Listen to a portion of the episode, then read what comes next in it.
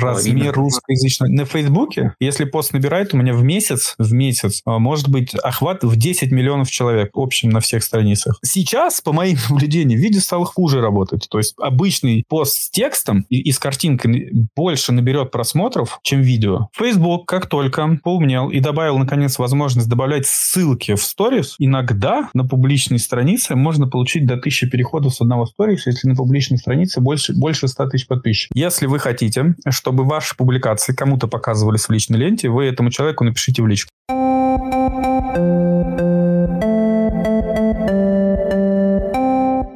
Это подполье инфопродюсеров. Мы говорим о том, о чем молчат инфо-цыгане.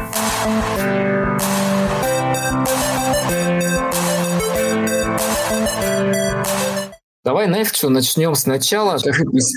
Про себя, кто то откуда, чем занимаешься. Меня зовут Майк. Всем здравствуйте, кто нас сейчас смотрит, смотрит, слушает. Я занимаюсь интернет-маркетингом, а именно social медиа, немножко еще пиаром. Сейчас занимаюсь антикризисным пиаром уже, ну, наверное, лет 10 точно. Большую часть э, времени провел на Фейсбуке. Здесь накопил аудиторию где-то в 400-500 тысяч подписчиков на разных страницах. Соответственно, есть некий опыт того, что можно делать на Фейсбуке, например. Также периодически работал со всякими компаниями, такими как Plantronics, Технониколь, всякие там сериалы, елки детские на Маша Медведь в том числе были. Все это было с точки зрения социальных сетей, представления этих всех э, компаний и мероприятий в социальных сетях. Сейчас работаю в пиар SMM Авито, например. Мы, конкретно я, занимаюсь тем, что, как это правильно сказать, формирую правильные ответы техподдержки в социальных сетях, и в том числе а, мы мониторим все, что пишут плохое или хорошее, и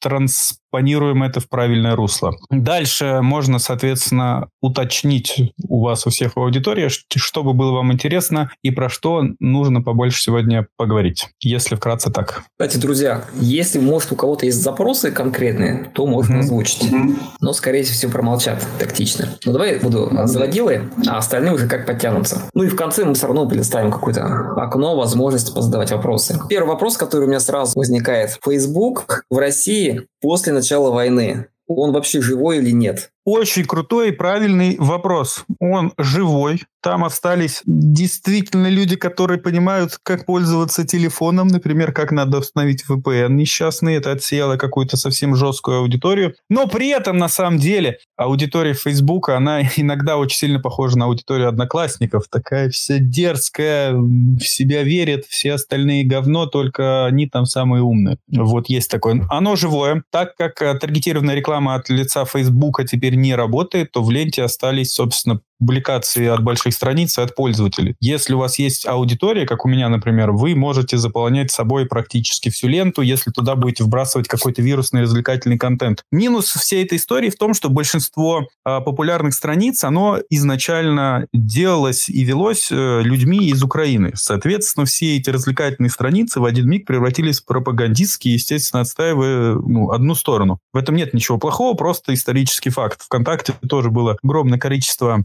страниц популярных, которые изначально велись э, на Украине и в Беларуси, ну и, соответственно, они все вдруг стали на одну сторону, что логично, наверное, может даже правило. Правильно. Но ВКонтакте с ними быстро разобрался по понятным причинам. Facebook с этим никто не разбирается, поэтому новостная лента Фейсбука сейчас пестрит из развлекательных пабликов, которые, естественно, поддерживают одну из сторон. И э, нейтральные какие-то еще страницы остались такие же, как мои. Я все это не пропагандирую с точки зрения отстаивания как, как какой-то сторону, и дальше мы просто там с моей аудиторией продолжаем как-то жить в формате давайте что-то делать, что-то смотреть и так далее. Но минус, да, от таргетинга больше нет, но можно через большие страницы заходить с каким-то сообщением, и за это никому ничего нет. Э, все боялись, что будут какие-то санкции со стороны там Роспотребнадзора и так далее. Ни одной такой истории я не слышал. Бренды все также ушли, свернулись. Практически никто ничего не делает. Э, максимум какие-то банки, Тинькофф, Альфа-банк отработали обрабатывать публичные запросы и все. И еще самая главная интересная история. Как только отключилась возможность продвигать свои посты, даже если компании вели в Фейсбуке свои страницы, они стали никому не нужны, потому что контент, который делает обычно бизнес, он не сильно интересен аудитории. Если его не продвигать, его никто не увидит. И тут с этим как раз столкнулись все наши бизнесы, которые делают унылый контент. А, благодаря умной ленте Фейсбука, а если вы не реагируете на публикации, не ставите э, какие-то там реакции, не делаете у них комментарии, то Facebook ваш пост никому не покажет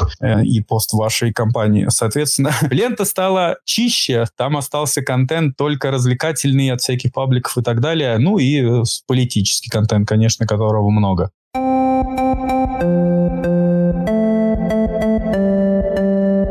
Чтобы вступить в наше сообщество, ищите в Google «Подполье инфопродюсеров». Thank you. На самом деле сейчас, если у вас есть э, время и какие-то э, средства, есть смысл вкладывать в Facebook, заходить туда, потому что поляна свободна, там никого нет, вы можете за полгода следующее как-то зафиксировать среди аудитории, что вы представитель того-то, того-то и можете то-то, то-то. Если вы полюбите в себя аудиторию, то, возможно, через полгода она к вам оттуда придет уже с деньгами. Поляна свободна очень интересно. А правильно ли я понимаю, что цены на рекламу, э, размещения у блогеров сильно упали? Вообще если в целиком говорить про всех-всех блогеров, то там по-разному на самом деле. Если у блогера изначально очередь из рекламодателей была, то сейчас эта очередь просто немножко поредела. Не, не, не скажу, что там прям цены у кого-то попадали. А у тех, кого не было рекламодателей, у тех, возможно, да, цены и немножко и грохнулись. Еще была история, когда, соответственно, если ты умный рекламодатель, можно было купить рекламу у блогера и продвигать ее таргетированной рекламой. Там в Инстаграме, например, на том же Фейсбуке и так далее. Но так как теперь нет такой возможности в той, что в том же Инстаграме, то, возможно, соответственно, так как подкрутить уже продвижением поста нельзя, то реклама может и меньше стать. Но сейчас, если я не ошибаюсь, все постепенно возвращается на круги своя.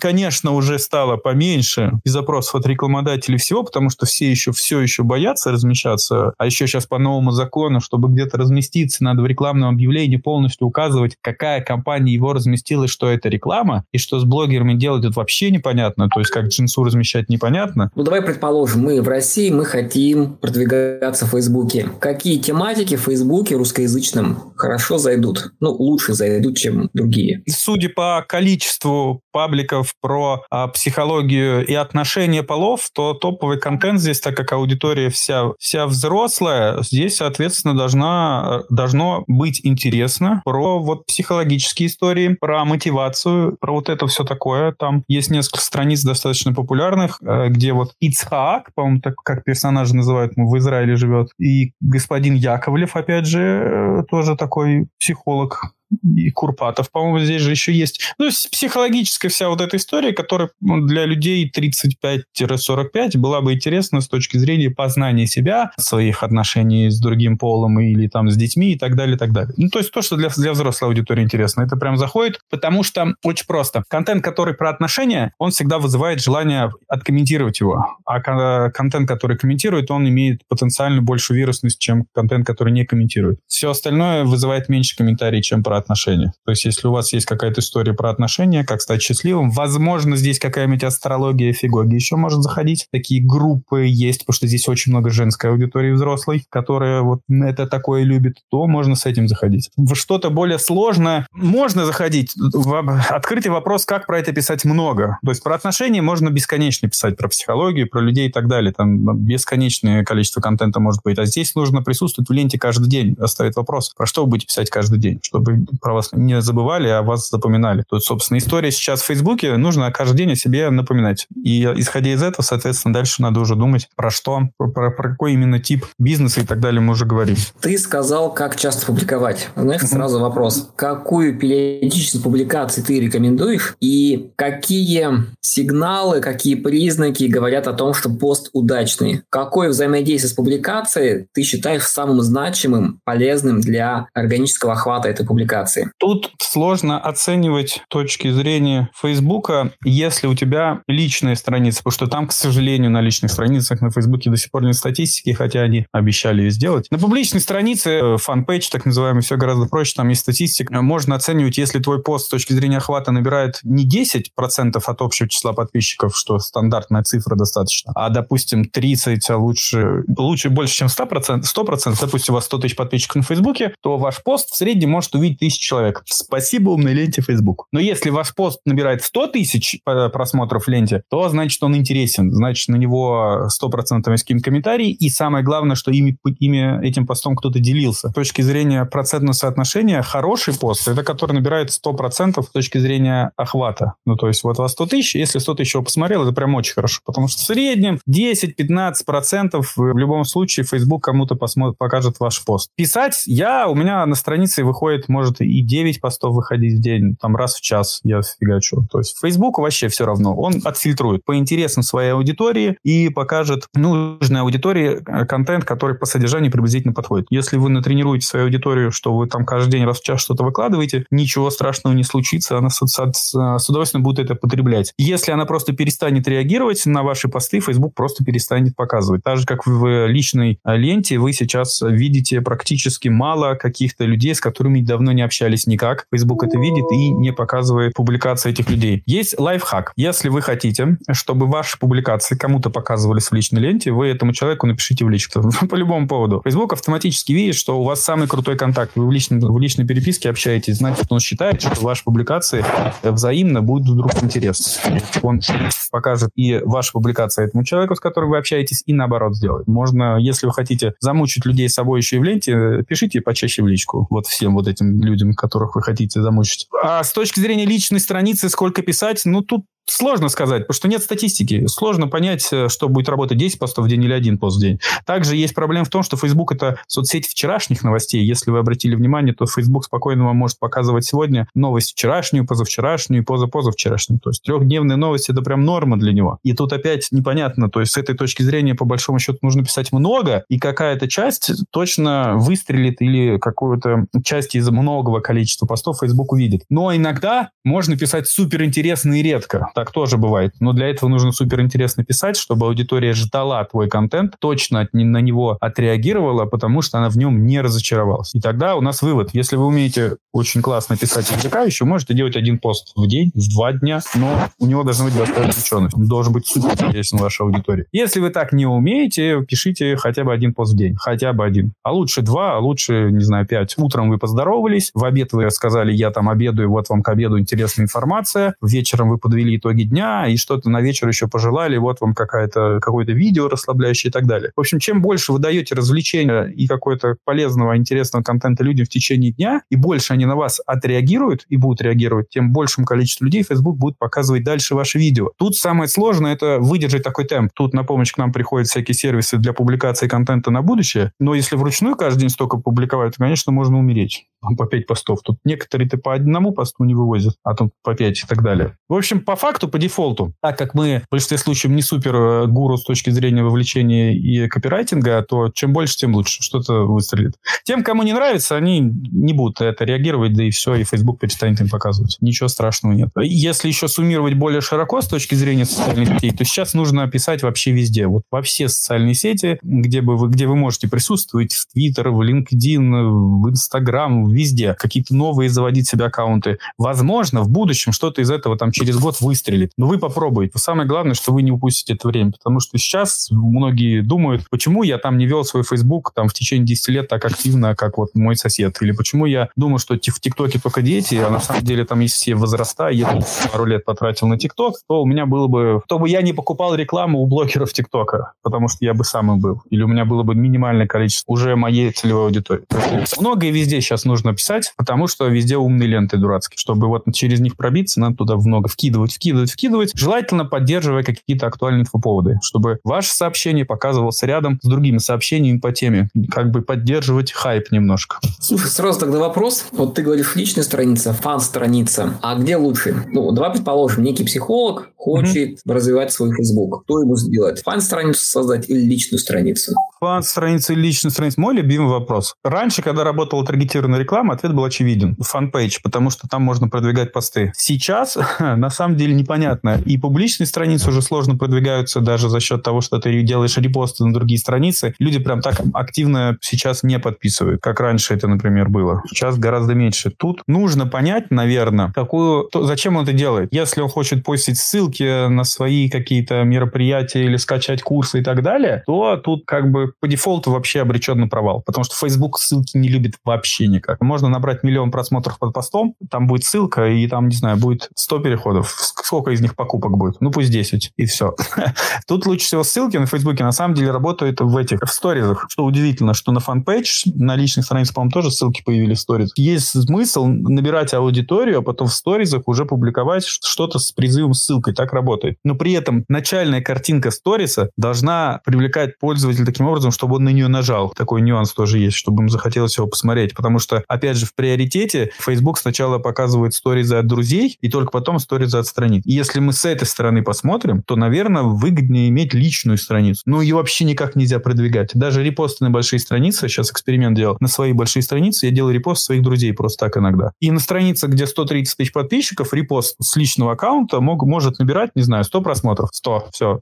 Вообще, ну, ноль, можно сказать, по факту. То есть Facebook видит, что никому ничего не интересно, и он как бы считает, что личная страница это личная, а для бизнеса используйте, пожалуйста, фанпейдж. Ну, пофигу, что у вас тут таргетированная реклама не работает. У меня есть подозрение, что, в принципе, Facebook личные страницы постепенно будет выпиливать. Ну, то есть, как бы в Твиттер превратит все. У вас есть одна страница, она подразумевается, что это все для бизнеса. А ваш личный, там, вон, куда-нибудь еще сходите с ним. Не знаю, в Инстаграм идите за личным. А, опять же, есть смысл, наверное, все-таки делать публичную вот эту fan page. Когда-нибудь таргетированная реклама к нам вернется. Либо, как обычно, либо через какой-нибудь костыль можно будет как-то ее продвигать и так далее на территории России в том числе. И тогда у вас уже будет хотя бы какой-то задел. То есть будет какие-то первое количество подписчиков на этой публичной странице, чем вы ее... Если бы вы ее потом заново с нуля будете создавать. Можно лайфхак сделать. Можно набрать, нам, не знаю, тысячу друзей на личной странице и с помощью инструмента Фейсбука перевести ее в публичную. Я так делал несколько раз, и это работает прекрасно. Добавляете всех себе в друзей, развлекаете их там месяц, а потом в какой-то момент нажимаете на специальном разделе на Фейсбуке перевести в публичную страницу, и у вас есть публичная страница с тысячей подписчиками. Все друзья подписчиками становятся. Они получают оповещение о том, что тут Вася, у вас теперь публичная страница. И все. То есть у вас просто ленты не будет, то, что вы в публичную страницу свой аккаунт превратите. По-моему, так работает сейчас. Раньше просто публичная страница отдельно превращалась, и, и все. Вот, можно так поступить. Добрать искренне. Либо вы делаете все с нуля и ручками на свою публичную страницу добавляете друзей. Так сейчас можно сделать до сих пор. Им оповещение просто придет, что там ваш друг приглашает вас отлайкать такую-то страницу. Вот сейчас все сложно, но я бы все равно публичную страницу делал. А, на, а лично оставил прям совсем для личного. Дальше стоит вопрос, что личное вы готовы сюда нести и так далее. То есть, если заделом на будущее, наверное, публично все-таки лучше. Когда-нибудь таргет,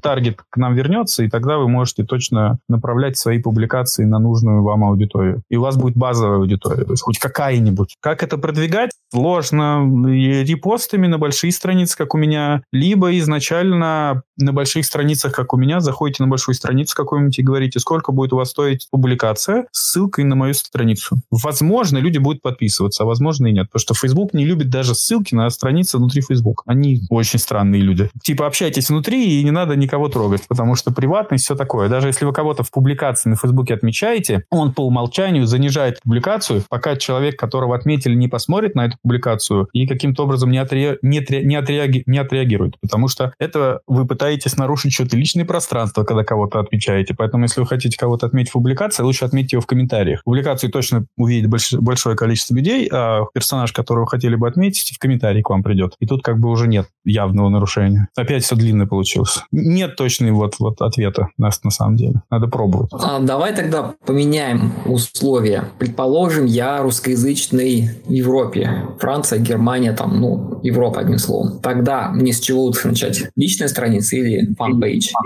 Вот это, вот это проще. Если изначально находишься в Европе, и у тебя есть европейская карточка, конечно, fan page, потому что там у тебя будет работать таргет. Можешь запустить таргетированную рекламу на русскоязычную аудиторию в Европе без проблем. У меня очень много аудиторий со всего мира на моих страницах публичных. Я периодически опрашиваю, откуда вы там все это читаете. Поэтому тут как бы по дефолту лучше иметь fan page. И они, мне кажется, Facebook даже больше будет показывать всем остальным, чем личный какой-то аккаунт. Больше с точки зрения рекомендательного трафика как раз fan page работает, когда Facebook э, рекомендует рекомендует посты с каких-то страниц. Вы такие, такое тоже могли видеть, когда он показывает, возможно, этот контент вам интересен, и пост какой-нибудь показывает. И этот пост, как правило, как раз он с фанпэча, а не с личного аккаунта. Тут прям однозначно. Если вы на Западе, то все. Надо делать то, что можно продвинуть будет за деньги подкорректировать, так сказать, аудиторию. А как ты оцениваешь русскоязычную аудиторию в Фейсбуке за пределами России? Кто они? Чем интересуются? Покупают или нет? А насколько вообще перспективно продвигать себя на русскоязычную за пределами России? С точки зрения, покупают они или нет, это вообще мой любимый вопрос, потому что у меня был кейс 2015 года, когда я гнал трафик к себе на сайт, где на первой странице, как баннер во весь экран, продавались BMW новые. И вполне себе продавались нормально в Москве на Рублевке в автосалоне. По-моему, там продали 10 или 15 машин. Во времена, когда Facebook не жадничал трафиком, все было нормально, и с покупательской способностью аудитория, которая там сидела, все нормально. С точки зрения людей, которые живут где-то далеко, чтобы они могли покупать, я сейчас сам пытаюсь понять, потому что у меня есть дофига аудитория, которая ну никак не монетизирована. Это самый большой вопрос, как ее монетизировать с точки зрения того, что людей много, они разбросаны по всему миру, что им дать, чтобы они купили. Вот на самом деле фиг его знает. В большинстве, в большинстве случаев это очень разные люди, потому что я там по комментариям вижу, мы там периодически общаемся, прямые эфиры я устраивал ради интереса. И, и это и люди, которые уехали давно и живут за рубежом, и у них совсем уже другое им интересно. В большинстве случаев все эти люди, опять же, увлекаются, и Facebook приходит какую-нибудь политику пообсуждать, причем они могут обсуждать политику не только вот с точки зрения России, а свою местную с удовольствием обсудят с тобой, что, как у них в стране, чем это отличается от того, что здесь и там.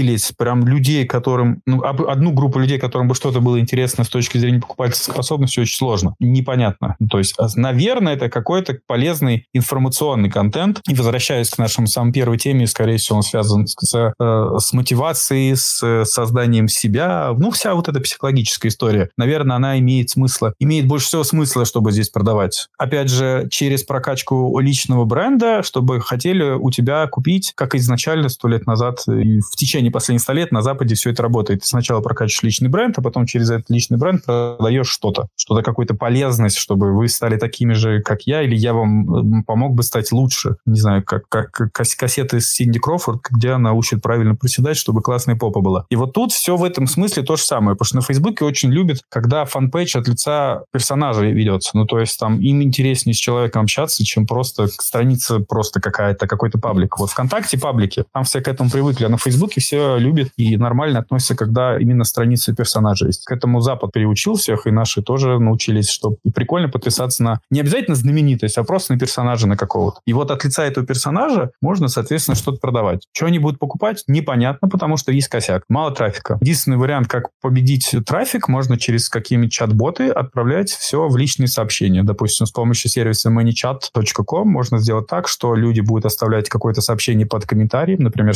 под постом в комментариях, например, ставить плюсик, и сервис с помощью чат-бота автоматически в личку сразу этому человеку будет отправлять какую-то информацию про ваш товар и ссылку. Я так делаю ради интереса. А сейчас мы не чат опять нельзя оплатить из России. Я им написал, как это сделать, что надо еще потестить. Ну, то есть можно аудиторию через личку фигачить, а не ссылки в постах оставлять. Потому что ссылки в постах прям сразу до свидания. Весь пост на смарку. То есть я бы шел здесь, да, какая-то психологическая история. Тут как бы вопрос, чем можно заинтересовать людей, которые живут в, во всем мире? Вот как бы, что у них общего может быть? Только какой-то, наверное, видимо, информационно про рост себя, про саморазвитие. Вот. Про астрологию можно пробовать. Все вот это вот эзотерическая история. Если у вас контент нацелен на женщин, можно туда попробовать. Потому что все остальное такое непонятное, что для всех. Из того, что, опять же, я в ленте вижу и наблюдаю, в большинстве случаев это всякие психологи сидят и продвигают, соответственно, свои вот эти психологические штуки. Как там, не знаю. Вот на самом деле, мне кажется, что, что сейчас надо продвигать какие-то э, психологические истории, как быть более спокойным, как побороть в себе, не знаю, какие-то сомнения, агрессию, как э, делать так, чтобы появилась уверенность, хотя бы внутренняя, в том, что все будет нормально и так далее. То есть какую-то мотивационную поддержку можно людям продавать в каком-то формате. Потому что мир максимально сейчас сложный, супер-мега э, много разных полярностей. Если им продать какую-то конфету, которая позволит им жить поспокойнее, возможно, они это купят. Ну, то есть информационное, мне кажется, такое. Как ты оцениваешь размер русскоязычной аудитории? Сколько миллионов? 10, 15? Размер русскоязычной? На Фейсбуке? Да, да. Ой, я не знаю, там дофигища. Ну, то есть у меня, если пост набирает, у меня в месяц, в месяц а, может быть охват в 10 миллионов человек общем на всех страницах. Ну, то есть, и я не самая большая страница на Фейсбуке, у меня не миллион подписчиков. У меня в общей сложности 400 тысяч. На, блоге, на блогерской, на Майк Нимов у меня 130, подпи... 130 тысяч подписчиков. Я делаю с нее репосты на другие страницы, и таким образом там что-то вирусно заходит. То есть аудитория, я думаю, тут вполне себе большая. Надо просто статистику посмотреть. Русскоязычная, она очень мощная. Сейчас еще украинская аудитория что же русскоязычная. Так как у них нет ВК, то они все на Фейсбуке сидят, а сейчас они максимально громкие стали и так далее. То есть русскоязычная аудитория тут очень большая. Это же прям миллионы. Очень активная аудитория, опять же, из СНГ. Если вы придумаете, что продавать людям из Таджикистана, Узбекистана, Казахстана и вот откуда-то оттуда, то вы озолотитесь. Потому что их тут тоже очень много. Они очень не знают, что с ними делать. Это так, это же как аудитория с Украины, что им продавать. И потому что они мега активные. Вот. То есть очень много. Вопрос только, что с ними делать? Что им продавать? Так, хорошо. Давай так, предположим, некий психолог uh-huh. а, хочет начать в Фейсбуке. И, положим, вот он или она выбрал, выбрала fan page и живет где-нибудь ну, в Германии. Что ей ему делать? С чего начать? Тут, наверное, нужно исходить из того, какой продукт собирается продавать. То есть, если это, ну, видимо, скорее всего, что-то онлайн, книга там или курс, то, исходя из направления этого курса, ну, то есть они же разные могут быть, это может про саморазвитие, может быть про отношения и так далее. Исходя из направления этого курса, можно, соответственно, выстраивать стратегию, про что писать. Если это про отношения, значит, она должна каждый день писать про отношения. Какие бывают, какие нормальные, какие ненормальные, чтобы строить публично экспертность именно в этом направлении. То есть, если она пишет, если она продает что-то про отношения, значит, она должна строить из себя источник информации про отношения. Если у нее там про саморазвитие, значит, она должна писать много про саморазвитие в этой стезе. И фигачить каждый день можно, соответственно. Дальше можно... У нее есть несколько вариантов, как это продвигать. Соответственно, если она живет уже в Германии, скорее всего, у нее рекламный кабинет, все нормально, все работает. Соответственно, она запускает таргетированную рекламу, как отдельно рекламу своей страницы нацелены на подписчиков, так и отдельно просто продвигает посты на какую-то аудиторию, чтобы набирать узнаваемость прежде всего и каким-то образом накапливать аудиторию в виде подписчиков, либо, опять же, можно через, с помощью чат-ботов делать так, что просить людей каким-то образом отреагировать на пост в комментариях и начинать от лица страницы с ними общаться. Потому что потом, когда у вас будет некое количество людей внутри сервиса чат-ботов, которые вам уже ответили, написали, то есть у вас с ними контакт будет, вы потом массово можете им рассылать какие-то предложения, и это не будет спамом считаться, потому что э, Facebook через этот сервис, он увидит, что вы все нормально делаете. У вас просто, вы просто продолжаете переписку, как бы это нормально. Вторая история, вы на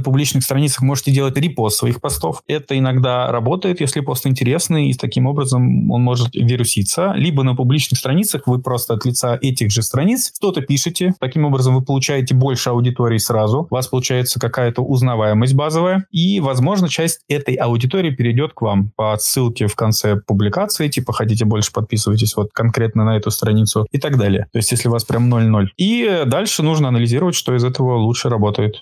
Если вы находитесь в России, как и я, то у вас вариант только один. Прийти ко мне или тех, у кого есть публичные страницы и писать на них, ну, указывая, что автор такой-то, Вася Пупкин, это его контент. Если вы хотите больше, идите, подпишитесь на личную страницу, либо просто ждите, завтра будет еще. То есть тут остается заниматься только именно популяризацией своего личного бренда, потратить на это, не знаю, несколько месяцев, чтобы про вас просто слышали. Мы так когда-то с Васей Акерманом делали, э, который книжки пишет. Я просто публиковал несколько месяцев его статьи про женщин, так как э, статьи дерзкие, то вполне себе нормально заходило, и какое-то количество э, девушек знает про Васю, потому что они у меня его читали.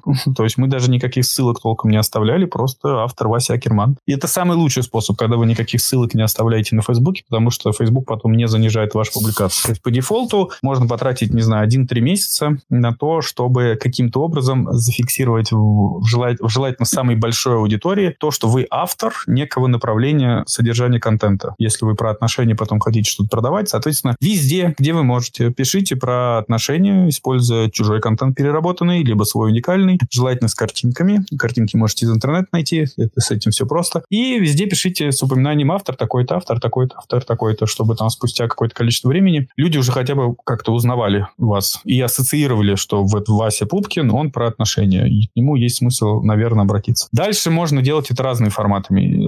Какое-то время назад можно посмотреть страницу господина Яковлева, он там делает, делал видео где просто рассказывал какую-то полезную информацию в течение, по-моему, до пяти минут, что ли, там ролик у него длится. Просто полезно что-то рассказывает. И Курпатов так делал, психолог. Что-то полезно рассказывает. Главное, чтобы у вас были субтитры, потому что на Фейсбуке воспроизводится видео в ленте автоматически, но без звука. А когда там текст, люди задерживаются на этой публикации, начинают всматриваться в текст, и Facebook думает, что она интересна, и, возможно, большему количеству людей покажут эту публикацию с видео. Но сейчас, по моим наблюдениям, видео стало хуже работать. То есть обычный пост с текстом и, и с картинкой больше наберет просмотров, чем видео почему-то. Хотя Facebook орет из всех углов, что он борется с ТикТоком, со, со своим же Инстаграмом, он за видео всеми ногами, но текстовые посты проще продвигаются сейчас. С видео заморачиваться на Фейсбуке пока можно не заморачиваться, на самом деле. А с прямыми эфирами на Фейсбуке вообще забудьте, он их никому не показывает. На странице в миллион подписчиков может быть видео набирать тысячи зрителей одновременно. То есть, если вы посмотрите прямой эфир какого-нибудь Цукерберга, то относительно количества его подписчиков, количество зрителей в прямом эфире настолько мало, что просто печально. Вот. Они сами себе выстрелили в ногу, убив весь смысл прямых эфиров. Их никто не видит. То есть, в итоге вы делаете публикации везде, желательно, с упоминанием автора, можно без ссылок, без ничего, пара месяцев. И потом можно уже как-то пытаться привлечь аудиторию, что вот я тут-то, например, на такой-то странице, приходите, подписывайтесь. Потому что в начале, когда вы такой весь веселый и важный пришли куда-то и написали, может быть, даже интересный пост и предложили подписаться, люди, скорее всего, не пойдут подписываться на вас, что они вас первый раз слышат. Когда они будут вас тридцатый раз слышать, уже будет такое вот отношение к вам другое. Ну, наверное, уже есть смысл подписаться, потому что я про него уже слышал, я про него знаю и так далее. Работает как, классический, э, как классическая реклама про телевизор, когда вас очень долго упорно убеждают в том, что Burger King это вкусно, и когда вы захотите есть, вы вспомните, что Burger King это вкусно. Надо сделать так, чтобы люди про вас имели нужную ассоциацию. Нужная ассоциация строится из того, что вы хотите кому продавать. Опять же, мы возвращаемся к предыдущей теме. Надо много о себе напоминать. Очень большая работа. В большинстве случаев людям лень, честно говоря. Ну, что делать? Через год вы увидите, что это было не зря. То есть у вас, даже если там не супер что-то продается, возможно, вы получите полезные связи, которые вам пом- пом- помогут в чем-то другом. Реализовать какие-то свои проекты и так далее. Плюс в том, что у нас здесь на Фейсбуке, например, на том же только взрослая аудитория. Детей нет вообще. Вы всегда общаетесь с взрослыми людьми, которые, возможно, вам полезны просто связями будут. Давай немножко резюмируем. Когда я хочу начать с нуля, мне нужно организовать некую коллаборацию с крупной а, бизнес-страницей, с крупным пабликом, а, где я могу публиковать свои, свой контент. Можно без ссылки, но с упоминанием моего имени, чтобы люди привыкли ко мне и публиковать, а, ну, достаточно долго, то есть в течение нескольких месяцев каждый день. Да, да, я да. такую историю сейчас на осень людям и предлагаю. Давайте я вам даю 90 постов на 3 месяца. То есть каждый день вы можете публиковать по одной публикации. Вы хотите, публикуйте. Просто, чтобы вообще посмотрим, насколько у вас энергии хватит. Вы можете через специальный сервис публиковать на, не знаю, на месяц вперед. И хоть 30 постов, пожалуйста, каждый день. Главное, чтобы они выходили каждый день. В конце будет написано, что автор такой-то такой-то. Можете даже ссылку на себя оставить. Главное это делать много. В Фейсбуке много нужно. Зачем делать? Чтобы пробить пробиться через умную ленту. У вас, не знаю, 20 постов не зайдет, один зайдет на миллион хотя бы. Вот будет вообще класс. Один зайдет на 100 тысяч просмотров, тоже хорошо. И, соответственно, из 90 постов, если у вас выстрелит один, который наберет миллион просмотров, то он вам сделает вот, собственно, всю такую виртуальную кассу узнаваемости. Люди увидят, что они вас где-то читали. Так, к сожалению, тут работает. Через умную ленту можно пробиться, если у вас нет таргета, только количеством. Что-то выстрелит, что-то надо пробовать анализировать, пробовать и анализировать. Других вариантов, к сожалению, нет. Именно поэтому в большинстве случаев Фейсбуке все перегорают, потому что надо много пробовать. А результатов нет, нету прироста какой-то супер аудитории, на личной странице вообще очень непонятно, кто там подписался, не подписался, очень мутно все. На публичной тоже, публичные страницы тоже сейчас медленно растут. Вот у меня страница практически не растет, типа 100 подписчиков, и что раньше можно было, допустим, пару лет назад, если ваше видео на Фейсбуке на публичной странице набирало миллион просмотров, то вам с этого могло упасть сразу 10 тысяч подписчиков. То сейчас, если ваше видео наберет миллион просмотров, то, не знаю, 100 человек на вас подпишется. И вот это все, оно деморализует в большинстве случаев людей, которых ноль подписчиков. Поэтому есть смысл просто вести какой-то личный аккаунт для консультаций, на который иногда ссылаться в э, страницах, и где-то размещаться просто на каких-то условиях за деньги по бартеру и так далее, где есть уже готовая аудитория. То есть свою вообще не растить, а просто размещаться, там есть готовая аудитория, целевая, и там каждый раз о себе напоминать. Ну, не знаю, если каждый день не хочется или не может, раз в неделю, но желательно каждый день, чтобы люди привыкли к вам. Тут как работает, как вы должны понимать, что мы все заелись, сторис нам хочется потреблять каждый день, каждый день. Вот если вы станете источником, который позволяет людям потреблять что-то интересное каждый день, они отблагодарят вас вниманием и рекомендацией. То есть они либо сами к вам придут по какой-то теме, либо вас будут рекомендовать, что самое главное, самое нужное с точки зрения брендинга личного, чтобы вас рекомендовали. Других вариантов, к сожалению, нема. Ты озвучил такой формат, как Stories. Угу. Что можешь сказать про Stories в Фейсбуке? Это вообще рабочий формат, не рабочий? Какие перспективы? Или лучше не заморачиваться? Facebook, как только поумнел и добавил, наконец, возможность добавлять ссылки в Stories, иногда на публичной странице можно получить до 1000 переходов с одного Stories, если на публичной странице больше, больше 100 тысяч подписчиков. Но при этом стартовая картинка этого Stories должна привлекать внимание. На нее должно хотеться нажать. Кликбейтинг, он по всей красе живет. То есть стартовая картинка может привлекать внимание, а дальше ролик уже про что ты хочешь. Вполне себе работает. Stories сейчас это единственное место на Фейсбуке, где действительно много трафика именно по ссылкам. Потому что в публикациях прям все плохо. А в сторизах Facebook, Facebook пофигу. Есть у тебя ссылка, нет у тебя ссылка. Он просто его покажет тому количеству людей, на которые на тебя подписаны, подписаны приблизительно, ну, опять же, там в процентном соотношении, как получится. Но трафика со сториз можно получить больше, чем с поста. Вопрос только в том, сколько у вас аудитории, которым он это покажет. Но, как правило, ее мало, большинства. Скажи, вообще есть смысл набирать подписчиков на fan page? То есть, если охват в среднем 10%, а я слышал, даже и ниже бывает, и получается уж подписчикам ни рассылку ничего сделать нельзя. То есть, вообще, как это происходит? Я набираю подписчиков на fan page, и потом как им продавать? Очень много лет назад, по-моему, 5 лет назад, какой-то, по-моему, баскетбольный НБА-клуб, либо футбольный, либо, может, даже хоккейная какая-то команда очень сильно ругалась на Facebook публично, говорит, мы очень много денег вкладываем в Facebook, а у наши новости показывают как раз малому количеству людей, которым мы пытаемся билеты продать. То есть это не рентабельно получается. Сейчас еще хуже. Facebook, в принципе, не сильно дает возможность как-то монетизировать эту аудиторию вот с точки зрения прямого контакта, потому что он как бы на вас дофига людей подписалось, а теперь мы не будем этим людям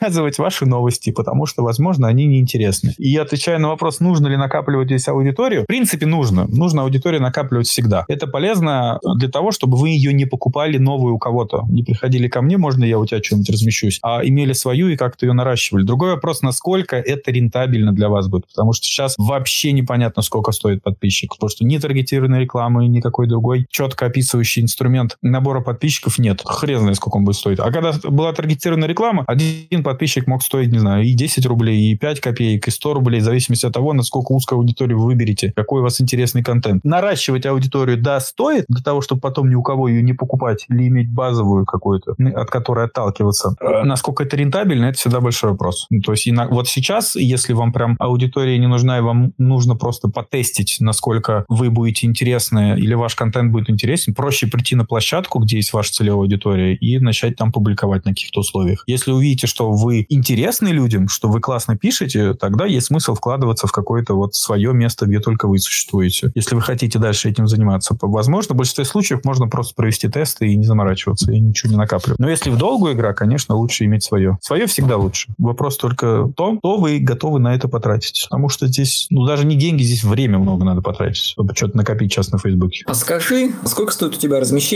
Какие условия работы именно с тобой? Очень простая история. Публикации по одному посту я даже продавать как-то перестал, потому что неинтересно никому, и мне. Там, ну, допустим, это может стоить, не знаю, 3-5 тысяч рублей, и, скорее всего, вы их не окупите. Потому что там, скорее всего, будет какая-нибудь ссылка, Facebook зарубит этот пост, потому что он будет выглядеть как продажный, скорее всего, и он будет никому не интересен и так далее. А пост без ссылки никому не интересен, потому что ну, зачем он? И в этом плане я всем давно предлагаю, давайте делать длинные истории. Вот я сейчас на осень история. 90 постов, один пост в день, 3 месяца, пожалуйста. Я готов продать за 50 тысяч рублей. Что хотите делать? У вас средний пост сколько там? Меньше, меньше тысячи, что ли, получается? Ну, то есть есть смысл приходить и у любого сообщества, неважно, у моего или какого-нибудь другого, где есть ваша целевая аудитория, и попросить у них постов оптом для тестов, для того, чтобы найти, собственно, подход ваш, который цепляет аудиторию, каким-то образом вы сможете отбить эти деньги и так далее. Вообще, какая у вас задача? Иногда задача может быть просто не по ссылкам, чтобы ходить, а именно в узнаваемости. Потому что Facebook, это вот с точки зрения лида генерации без таргета, это, конечно, то еще дно. Тут иногда даже группы лучше работают. Прийти в какую-нибудь группу и там что-то публиковать про себя с ссылкой на свой продукт и так далее, и так далее. Про узнаваемость и оптом, я бы так сказал. Потому что по одному посту, ну, такое. Это должно быть очень интересно. А, как правило, все, что выглядит платное за деньги, оно выглядит как реклама. Люди на это не реагируют. Facebook видит, что люди на это не реагируют и никому не показывают. И как бы все,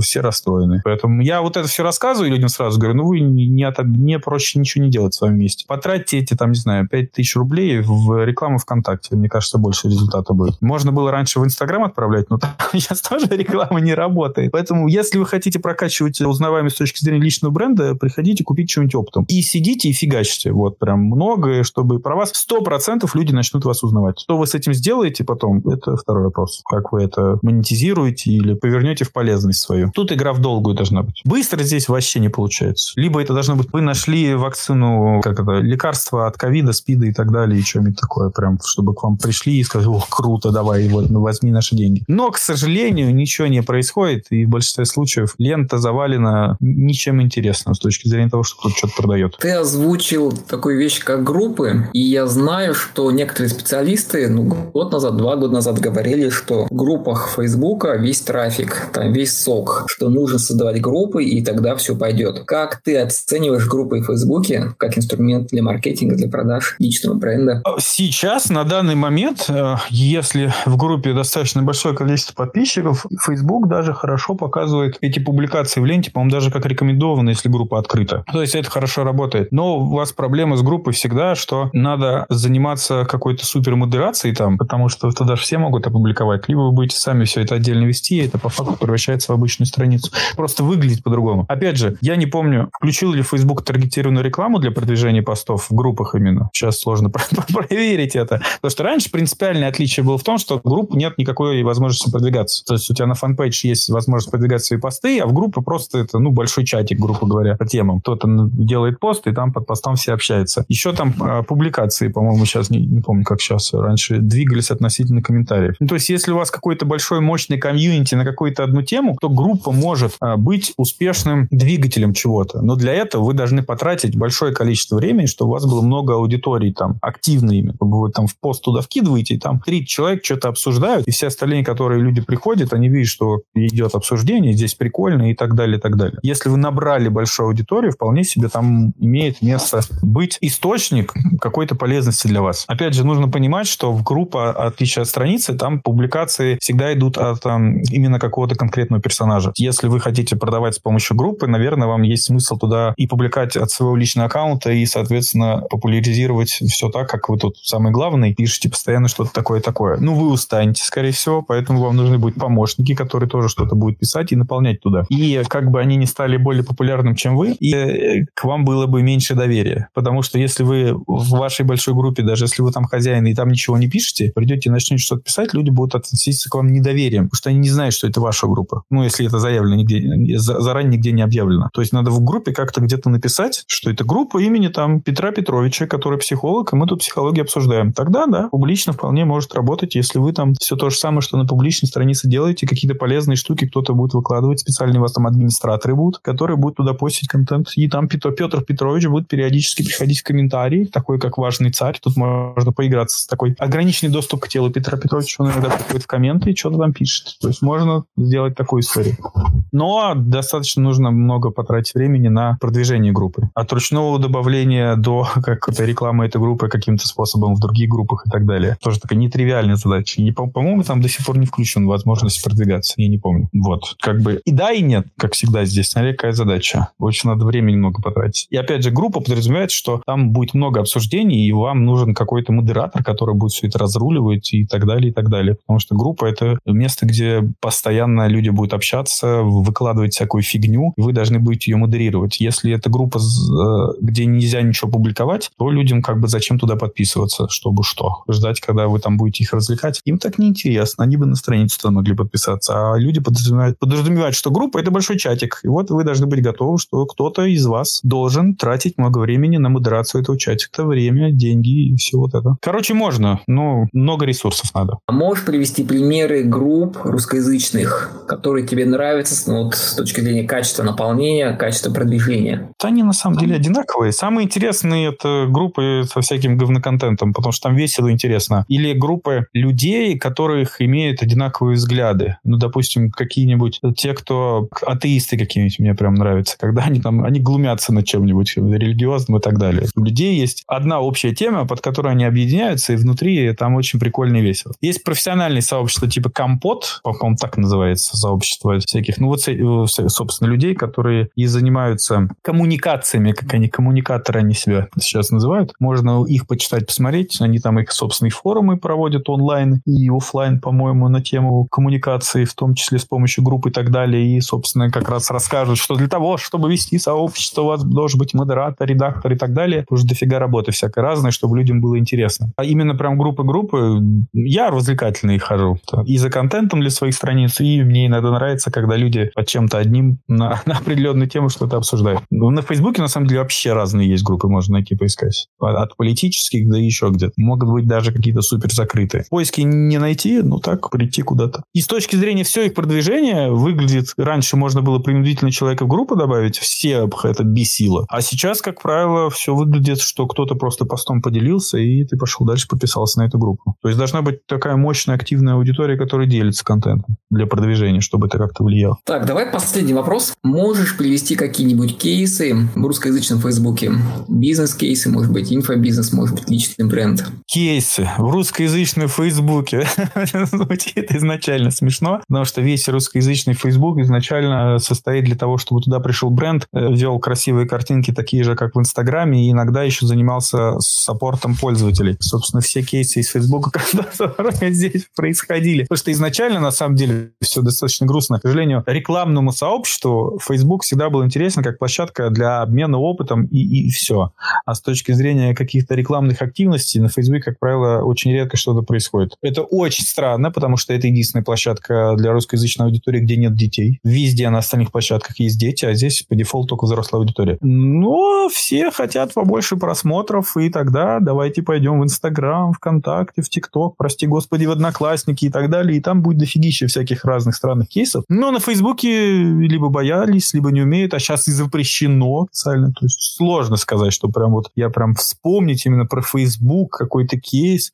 Я думаю, что это как ну, история, которая связана с общим кейсом каким-нибудь, может быть, просто рекламной кампании, которая в том числе и в Фейсбуке проводилась. На Западе прикольно, они там и всякие конкурсы проводили какое-то количество времени, сейчас я уже следить перестал, и всякие активности делали, и какие-нибудь там вирусные истории, когда там э, делают страницу, которая посвящена только чему-то, и благодаря странности этой страницы люди на нее подписываются, потому что не знают, про что идет речь, и э, как бы они ожидают, что скоро будет ответ, про что эта страница, там, не знаю, про фильм про какой-нибудь, или там еще про какое-нибудь шоу, когда некая завеса тайны в названии, в обложке, можно подписаться, или какой-то движ прикольный. Несколько лет назад чуваки, по-моему, э, где-то в Америке, короче, из зоопарка ламу, что ли, украли, или еще кого-то, и фотки сделали страницу вот этой ламы, как они ее сперли, там куча людей подписалась чисто для ржаки и так далее. Но это все не бизнес-кейс, это скорее э, того, как западная аудитория реагирует. Они прям вообще подписываются, им прикольно все это. А у нас все аккуратно. Тут, чтобы подписаться здесь, господи, я, чтобы я лайк нажал вашей странице, да вы должны быть, не знаю, заплатить мне должны. Тут, конечно, посложнее уже. И вирусность на Фейсбуке, она такая, сложно прогнозируемая всегда. Почему на Фейсбуке, например, нет ни одного видеоблогера российского? Потому что они никому тут не нужны. Ни один видеоблогер не, не, не публикует свои посты и видео на Фейсбуке, потому что никто их не будет смотреть. Тут не привыкли смотреть видео, ссылки на YouTube не работают, а по-другому блогеры тут не умеют развлекать. Все. Вот. Почему Вилсакома нет на, на, на, Фейсбуке? Он как бы есть, просто ссылки у него на сайт про новости. Это просто новостной ресурс получается. Тут сложно, сложно прогнозировать вирус. А длинно у нас никто не умеет, как я всем всегда предлагаю. Давайте делать длинные проекты. Вот 15 публикаций, 10 публикаций, целый месяц мы про что-то под каким-то соусом будем рассказывать, чтобы люди увидели длинную историю. Ну, к сожалению. Поэтому тут как бы, к сожалению, я прям не назову. Надо что-то длинное делать. Я обычно всем предлагаю, когда мы что-то делаем, длительные истории. Берем там тачку на тест-драйв и каждый день про нее пишем в течение, там, не знаю, 10 дней. Уже что-то интересное происходит. То есть люди уже каждый день что-то видят, и есть смысл что обсуждать. Они вчера это видели, позавчера это видели и так далее. К сожалению, как-то так. Ну, давай еще тогда вопрос такой Конечно. фракционный. Предположим, вот психолог, а она личный бренд хочет с нуля в России. И она выбирает ВКонтакте идти или Facebook. Вот ты как оценишь, где проще начать и получить результат? Ой, тут вообще очень просто. Это моя любимая история. Нужно начать с того, где можно быстро получить деньги. Скорее всего, быстро получить деньги можно с помощью ВКонтакта, с помощью таргетированной рекламы. Если у нее продающая страница, которая продает ее услуги с помощью таргета, это там маржинально окупается, то есть смысл пойти в ВКонтакт, заработать каких-то денег с помощью продажи, не знаю, онлайн-консультаций, и уже дальше уже имея на какой-то базовый вот этот капитал стабильный, тратить его дальше на продвижение личного бренда на площадках, где плохо с лидогенерацией. Потому что идти на Facebook изначально, когда у тебя ничего нет, в надежде, это так себе история, вы потратишь и время, и деньги.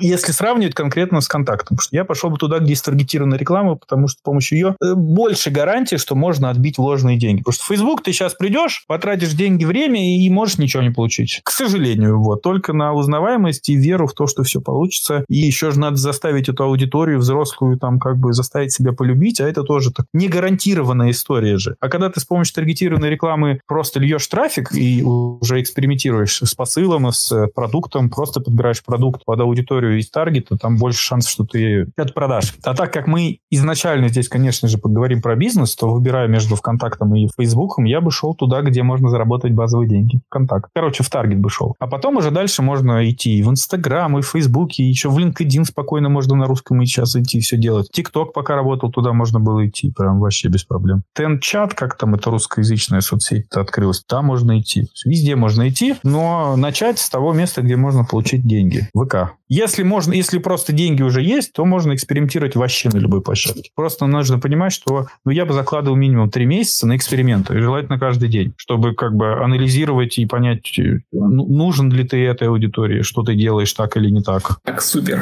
супер, спасибо.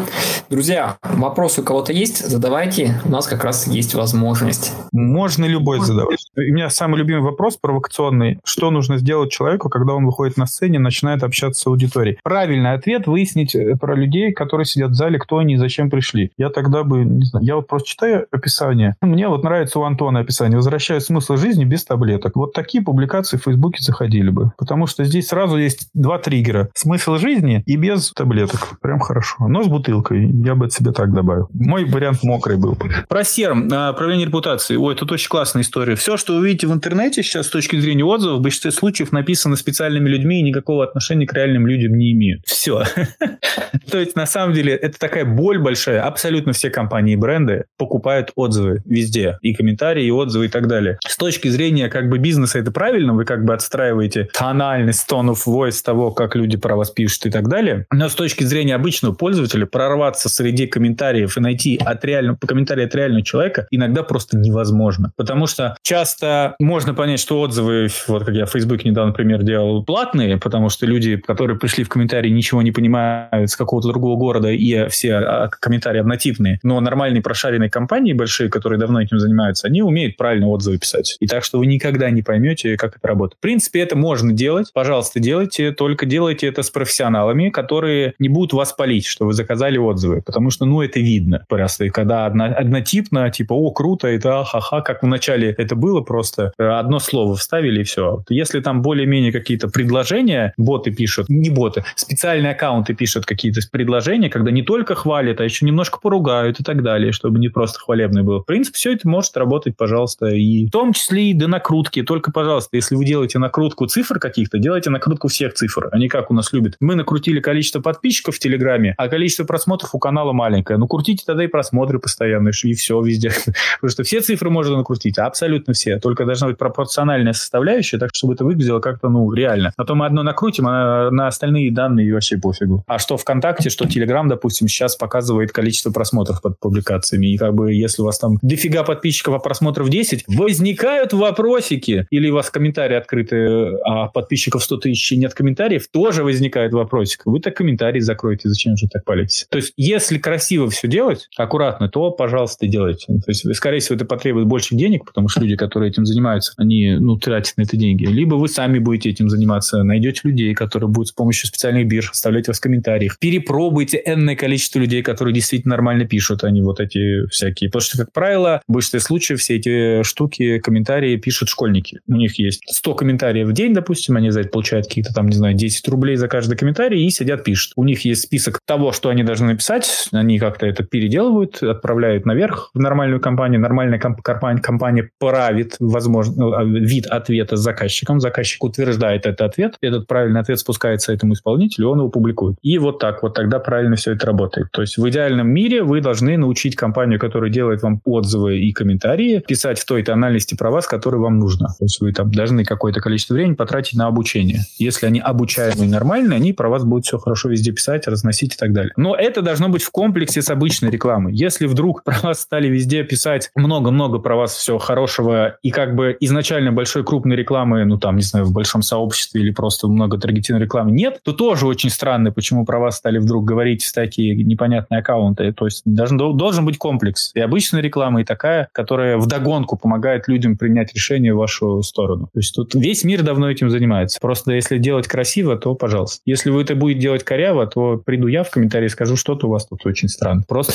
просто поржать приду. Ну почему такие боты все скучные? Почему нельзя было написать покрасившее? Поругайте себя со стороны ботов. Там типа, вот это, конечно, хорошо, могло быть лучше, но тоже ничего. Они вот там 10 восклицательных, а, как это круто, уже так не работает. Можно в догонку, это вот Елена вопрос про Серма задавала. Смотрите, есть репутационные статьи, ну я сейчас просто вхожу в один проект, там меня как раз вот обучают, чтобы писать репутационные статьи. Можете а, коротко сказать разницу, что ли, вот рекламные статьи и репутационные? А чтобы рекламная статья, нет, чтобы репутационная статья не выглядела как рекламная, правильный вопрос? А, а верно. верно. Очень просто, как и в жизни. Не нужно только себя хвалить. Лучший пример на том, как выглядит реклама, как выглядит правильная джинса. Нужно открыть любой выпуск, господи, Топ Гир и посмотреть ту часть, где они делают обзор на какой-то автомобиль, когда в нем едут. И сначала обзор строится таким образом, что они обсирают автомобиль. Всегда. Очень плохой автомобиль. Вот это плохо, вот это плохо, вот, вот это вообще фигня полная. Потом к середине этого обзора они начинают находить что-то хорошее, что-то позитивное, что-то вот, что может переплюнуть все вот эти минусы и так далее, и так далее. То есть сначала идет минус, потом плюс, а в конце уже идет вывод, что, ну вот, есть и плохое, и хорошее. Вывод, конечно, делать вам, но мы вот вам дали всю информацию. И главное,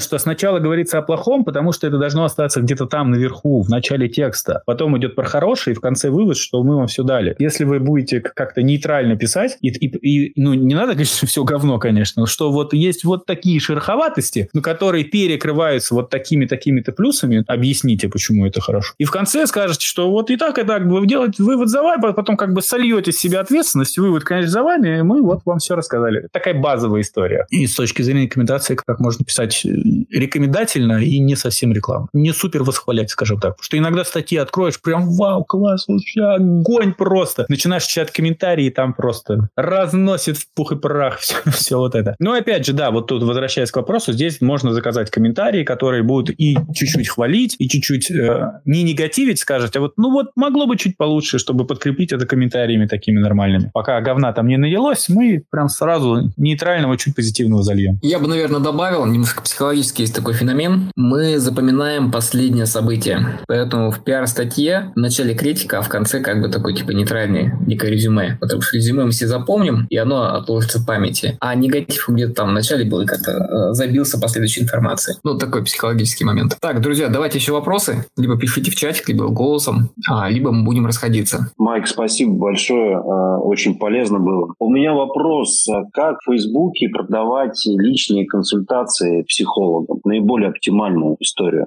Сложный и, и одновременно легкий ответ. Есть. Ну, в общем, можно пойти по страницам каких-нибудь психологов на Фейсбуке и посмотреть, что они делают. Я всегда вообще всем рекомендую. Смотрите, что делают конкуренты. Конкуренты, как правило, с точки зрения той же психологии на том же Фейсбуке, занимаются тем, что публикуют много контента публично полезного. И уже в конце этого контента добавляют, что личные консультации такие-то, такие-то, записаться можно там-то, там-то. То есть бесплатно дать что-то полезное и в конце пригласить на... Ну, в конце, собственно, продажа идет. Вопрос только в том, как добраться до аудитории. Когда была таргетированная реклама, соответственно, можно было продвигать такие публикации. Сейчас надо идти туда, где есть аудитория, и покупать там публикации. Но, как я сказал, сейчас а разово эта история может вообще не сработать. Потому что, э, когда мы приходим в взрослую аудиторию Facebook, ее нужно, конечно, заставить себя полюбить и как бы относиться к себе с уважением и с доверием. Вот чтобы завоевать это доверие, нужно потратить какое-то количество времени, чтобы аудитория привыкла, и у нее в голове была, собственно, ассоциация. Нужно поработать N количество времени, N количество постов над ассоциацией, что вы конкретно разбираетесь в такой-то истории, поэтому к вам интересно с этим идти. И как это работает? Я в ленте читаю статьи какого-то персонажа, который пишет про отношения. Пишет он про отношения один день, неделю, два месяца пишет про отношения, у него в профиле или там на публичной странице написано, что к нему можно прийти за деньги поговорить про отношения. Ну, то есть вот я два месяца видел его, грубо говоря, посты про отношения, и значит, когда мне захочется поговорить про отношения,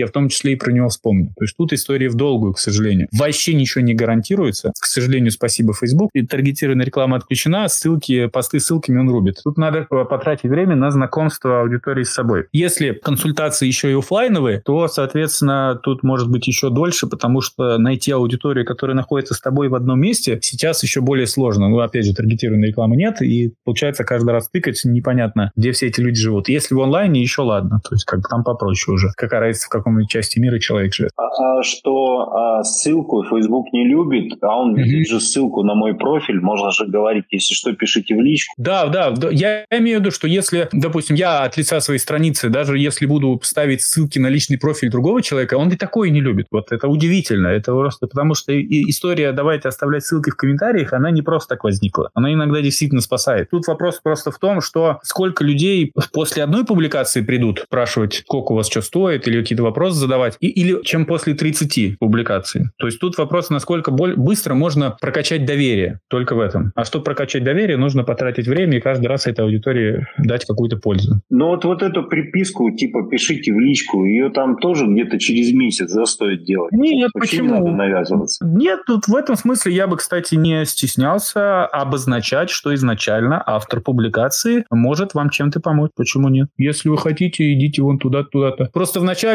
как бы все будут на это реагировать, ну, пока не интересно. А когда автор 10 раз покажет, что он эксперт, тогда к нему будет больше доверия. Понял, вот. спасибо большое. Да, пожалуйста. Еще, собственно, почему важно, в принципе, обозначать себя как автора и возможность как-то связаться с собой или просто в каждой публикации. Потому что неизвестно, какая публикация может выстрелить. Выстрелить может публикация и вторая, и 15. И набрать там, не знаю, миллион просмотров, грубо говоря. И поэтому, если везде будет указано, автор хотя бы будет указан, то уже в поиске хотя бы его смогут найти. Если есть смысл качать личный бренд, всегда указывается, кто автор и что он там, и какая от него польза. Может, даже без ссылки, что польза пользователь, психолог, там, Петр Петрович. Личные консультации на личной странице, все. Ссылка в комментариях, все. Если этот пост вдруг залетит, потому что Facebook иногда, у него вот эта умная лента работает странно. Кто-то там почитал пост спустя неделю, поделился в какой-то группе в большой, и этот пост дальше полетел просто один, сам по себе. Еще иногда непонятно, как это происходит, потому что ты не видишь же никакой активности под этим постом. Facebook это не показывает. Ты просто видишь, что у тебя статистика страницы вдруг выросла. И начинаешь изучать, как, что там вдруг в постов,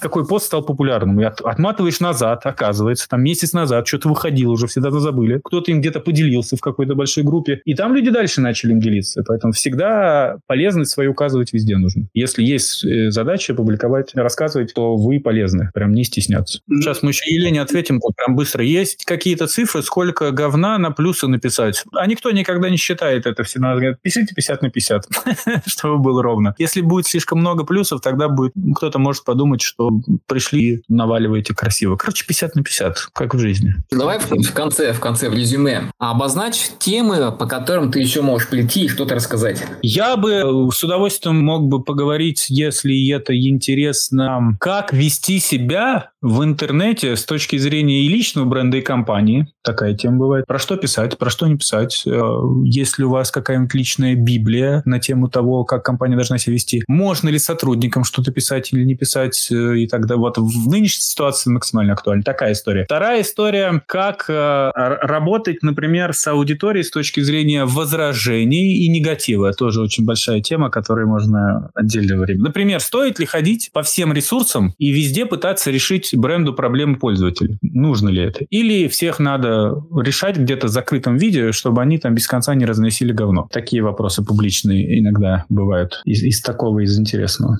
Просто это прям прикладное. Все остальное, ну, это, не знаю, это, как правило, как оформлять посты, но это уже скучно, мне кажется. Ну, ну такое. Принесем на будущее, на следующий раз, потому что и так мы хорошо загрузили. Все, друзья, говорим спасибо Майку и расходимся. Вам спасибо, было прикольно. Спасибо.